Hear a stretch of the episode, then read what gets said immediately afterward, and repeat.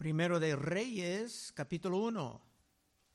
Primero de Reyes, capítulo 1. Estamos estudiando la segunda mitad del capítulo. Cuando Dios formaba a Adán y Eva en el huerto de Edén, en amor, ellos tenían un dominio sobre la creación, una autoridad. En un dominio bíblico hay personas reinando pero solamente bajo la autoridad de Dios. Adoptando las sugerencias de la víbora, su dominio estaba vencido. Pero en toda la historia de la redención podemos ver una recuperación del dominio de los justos y normalmente en contra de los malvados. Veremos en el próximo capítulo que David reinaba con un dominio divino. Lo que él va a decir a su hijo Salomón en 2.2 de este libro, dice, yo sigo el camino de todos en la tierra. Esfuérzate y sé hombre. Dice eso porque Salomón era muy joven. Guarda los preceptos de Jehová tu Dios, andando en sus caminos y observando sus estatutos y mandamientos, sus decretos y sus testimonios de la manera que está escrito en la ley de Moisés, para que prosperas en todo lo que hagas y en todo aquello que emprendas, para que confirme Jehová la palabra que me ha hablado diciendo, si tus hijos guardaren mi camino, andando delante de mí con verdad, de todo su corazón y de toda su alma, jamás dice, faltará a ti varón en el trono de Israel. Es un hombre de fe. Para gobernar con una estabilidad se tiene que estar de acuerdo con lo que Dios ha mandado. Porque su ley es buena, pero Amos 3.3 dice, ¿andarán dos juntos si no estuvieron de acuerdo? En la historia del pueblo de Dios existe una lucha entre los que quieren gobernar conforme a los antojos de la carne y los que quieren gobernar conforme a lo que Dios ha mandado. En la primera mitad del capítulo vimos la manera en que David estaba muy avanzada en su edad y ni pudo calentarse. En 1.1 del primer capítulo dice, cuando el rey David era viejo y avanzado en días, le cubrían de ropa, pero no se calentaba. Le dijeron, por tanto, sus siervos, buscan para mi señor el rey una joven virgen, para que esté delante del rey y lo abrigue, y duerme a su lado. Y entrará en calor mi señor el rey, y buscarán una joven hermosa por toda la tierra de Israel, y hallaron a Abisac, su namita, y trabajaron el rey. Trajeron, perdón, al rey. Y la joven era hermosa. Y ella abrigaba al rey y le servía, pero el rey nunca lo conoció, quiere decir, no tenía relaciones íntimas con él. Solamente estoy repitiendo esto para ver que David era muy débil. Y para aprovechar de esa debilidad, un hijo, un hermano menor de Absalón, trataba de agarrar la corona. Dijo en Primero Reyes 1.5. Entonces Adonías, hijo de Agiud, se rebeló diciendo, yo reinaré. Y se hizo de carros y de gente, de caballo, y se encuentra hombres que corriesen delante de él. Quería dar la impresión de algo formal pero era solamente una impresión. Y ese malvado tenía muchos otros traidores consigo, siendo una persona que deseaba gobernar por su carne, por sus antojos, viviendo por los placeres de la carne. Dios ha escogido a Salomón para el próximo rey, para establecer el linaje de Cristo, el prometido. Pero el diablo siempre estaba en contra de esto. en, la temporada de la Navidad se estudia que Herodes trataba de matar los bebés cerca de donde Cristo vivía como niño para acabar con ese dominio de Cristo. O el diablo vino a Cristo ofreciéndole todos los reinos del mundo sin ir a la cruz. Mateo 4:8.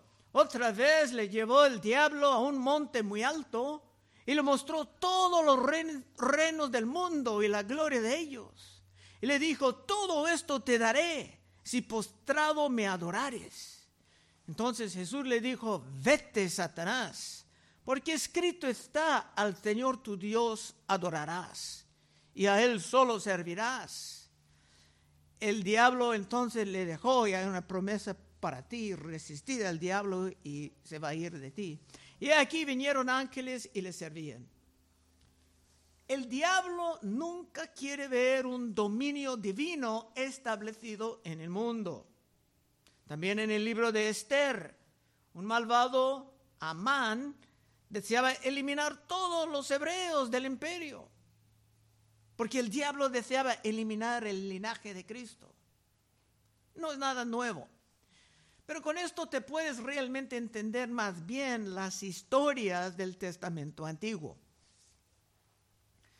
Bueno, vimos en la primera parte que Adonías ya se ha proclamado rey y está celebrando con su grupo de traidores, pero Natán, guiado por el Espíritu de Dios, estaba informando a David del peligro en que Betsabé y su hijo Salomón estaban. Vimos cómo David se levantaba y se llamaba por Betsabé. Primero de Reyes 1:28. Entonces el rey David respondió y dijo: Llamadme a Betsabé. Y ella entró a la presencia del rey y se puso delante del rey. Y el rey juró diciendo: Vive Jehová que ha redimido mi alma de toda angustia que como yo te he jurado por Jehová de Israel, diciendo, tu hijo Salomón reinará después de mí, y él se sentará en mi trono, en, mi lugar, en lugar mío, que así lo haré hoy. Entonces Betsabé se inclinó ante el rey, con su rostro a tierra, haciendo reverencia al rey. Dijo, vive mi señor el rey David para siempre. Bueno, con ese contexto y con esa introducción podemos ya terminar el capítulo 33. Y el rey David dijo, llamadme al sacerdote Sadoc, al profeta Natán y a Benaía, hijo de Joyada. Y ellos entraron a la presencia del rey. Ahora tenemos un profeta, un sacerdote y un rey restaurando el dominio, que sería más tarde el dominio de Cristo. Y esto actualmente está considerado como un gran evento en la historia de la redención.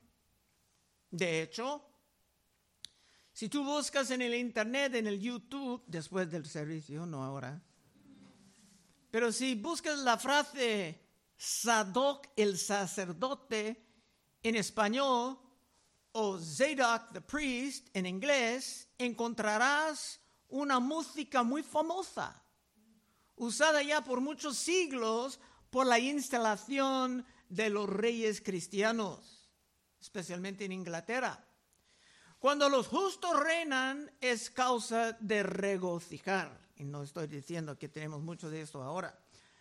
33. Y el rey le dijo, tomad con vosotros los siervos de vuestro Señor, hablando de soldados muy fuertes, y montad a Salomón, mi hijo, en mi mula, y llevadlo a Guión, y allí lo ungirán el sacerdote Sadoc y el profeta Natán como rey sobre Israel y traeréis trompeta diciendo, vive el rey Salomón. David sabía en ese momento de lucidez, porque era muy débil, Sabía cómo hacer todo legalmente y oficialmente para eliminar cualquier duda. No habrá manera de discutir sobre quién era realmente el nuevo rey, aunque Salomón era un poco joven. 35. Después iréis vosotros detrás de él, y vendrá y se sentará en mi trono, y él reinará por mí, porque a él he escogido para que sea príncipe sobre Israel y sobre Judá. Era la decisión de David, pero aún más fuerte, era la decisión de Dios para recuperar el dominio, el dominio santo que Adonías estaba intentando usurpar. Y seguramente el diablo estaba ayudando a Adonías porque el diablo es el usurpador original. Pero el capítulo va a terminar recuperando el dominio correcto, o sea, el dominio santo. Ahora bien, David tenía sus problemas en su vida y también Salomón va a caer en sus errores, pero los dos estaban dedicados a la palabra de Dios y la justicia por el pueblo. Aparte del dominio santo, se puede introducir toda forma de tiranía y de robo, como estamos observando en nuestros tiempos de gran apostasía en todas partes del mundo. 36. Entonces Benaía, hijo de Joyada, respondió al rey y dijo, Amén. Así lo diga Jehová, Dios de mi Señor el rey, de la, de la manera que Jehová ha estado con mi Señor el rey, así esté con Salomón, y haga mayor su trono que el trono de mi Señor el rey David. Y esto va a pasar, nos vamos a ver. El reino será más extendido, más próspero. Todos, todos los buenos estaban de acuerdo. Si sabían que esa acción rápida era necesaria para el bienestar del pueblo. 38. Y descendieron el sacerdote Sadoc, el profeta Natán, Benaía, hijo de Joyada, y los cereteros y peleteos, estos eran guardias de David muy fuertes, y montaron a Salomón en la mula del rey David y lo llevaron a Guión. Y tomando el sacerdote Sadoc el cuerno del aceite del tabernáculo, ungió a Salomón y tocaron trompeta y dijo todo el pueblo, vive el rey Salomón. El pueblo estaba feliz, sabiendo que la autoridad iba estar transferida sin problemas y todo era completamente oficial. 40. Después subió todo el pueblo en pos de él y cantaba la gente con flautas y hacían grandes alegrías y parecía que la tierra se hundía con el clamor de ellos. Era un gran día. Mientras Adonías y sus contraidores estaban llenándose de comida y bebida, imaginando su manera de gobernar, con todos los lujos que se pudieran sacar, pero se escucharon ese ruido. 41.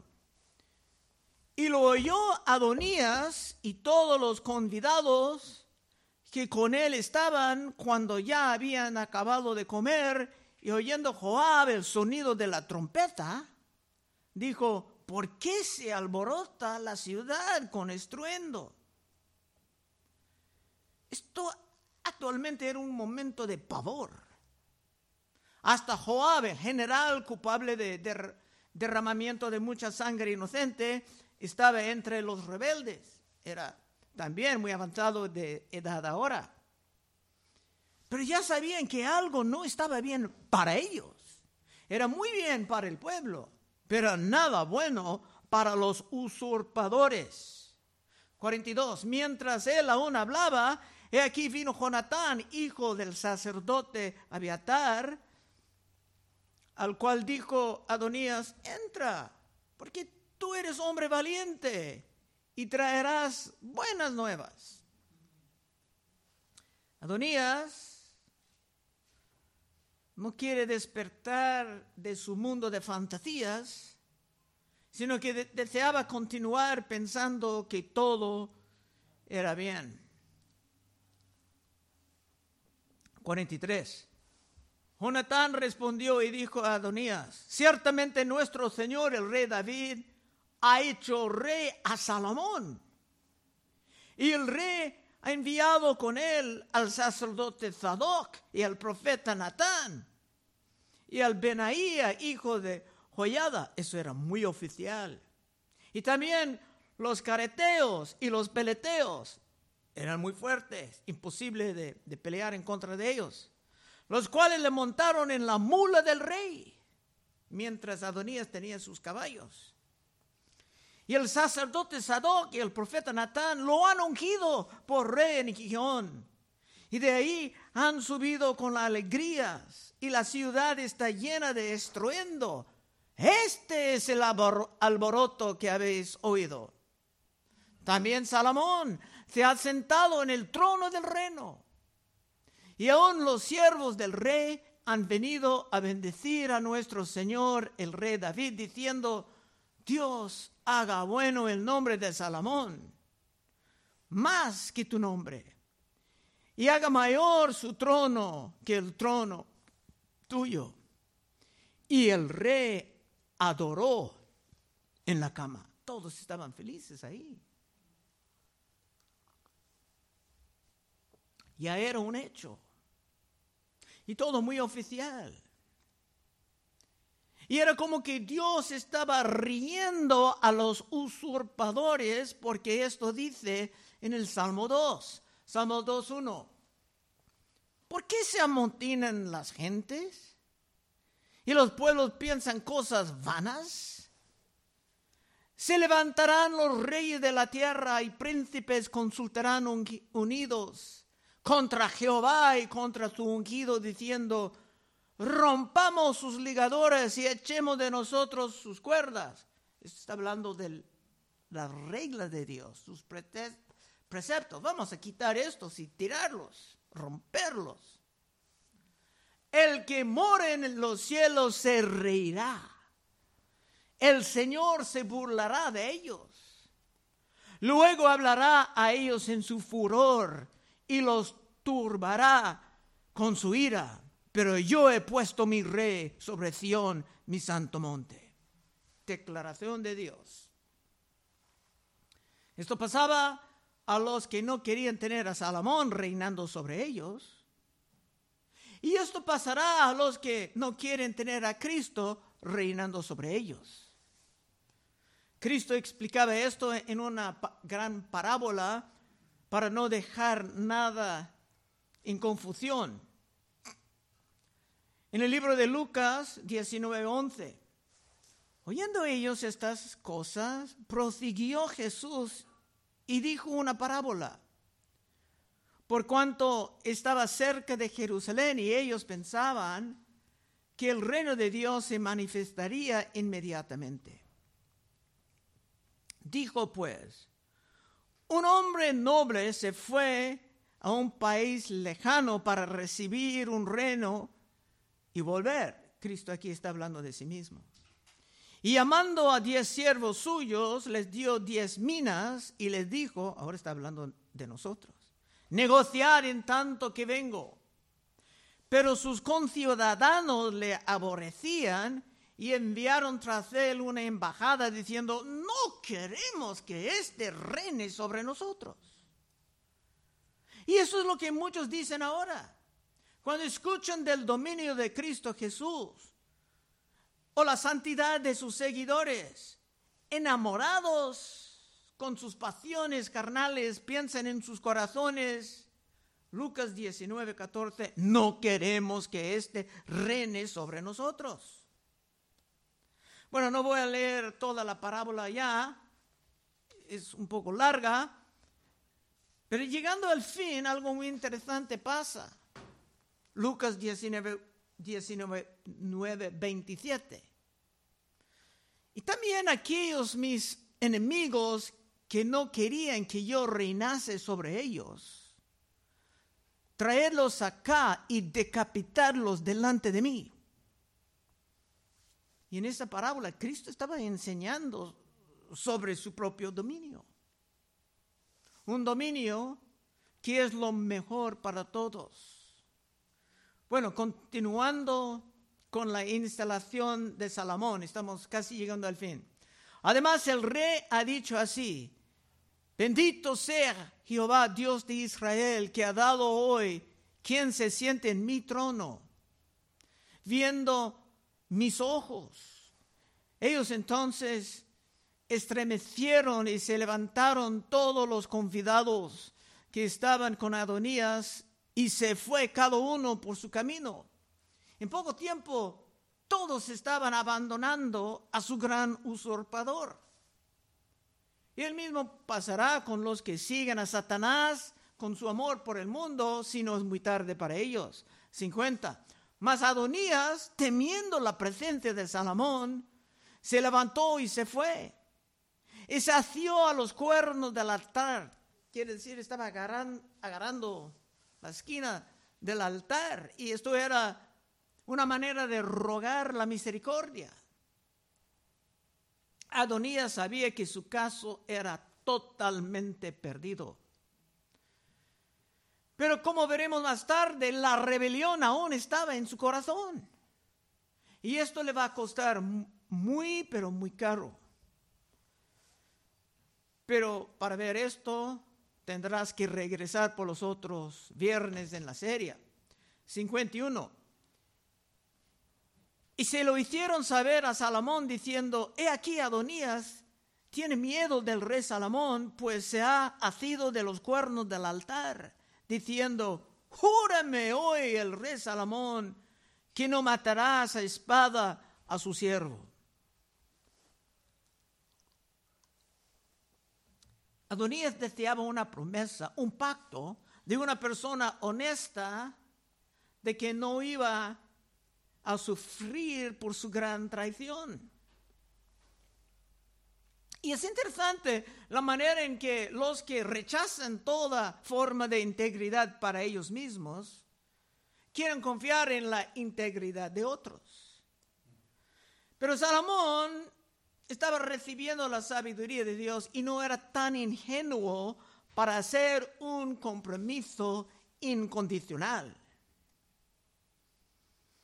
Y puedes aprender, hermano, en las escrituras los pactos tienen sus condiciones. 52. Y Salomón dijo, si él fuera hombre de bien, ni uno de sus cabellos caerá en tierra, mas si se hallare mal en él, morirá. Muy sabio, darle una misericordia condicional. Y esto es también lo que nosotros recibimos de Cristo una vez entrando en pacto con Él. 53. Y envió el rey Salomón y lo trajeron del altar y él vino y se inclinó ante el rey Salomón y Salomón dijo, vete a tu casa. Así termina el capítulo.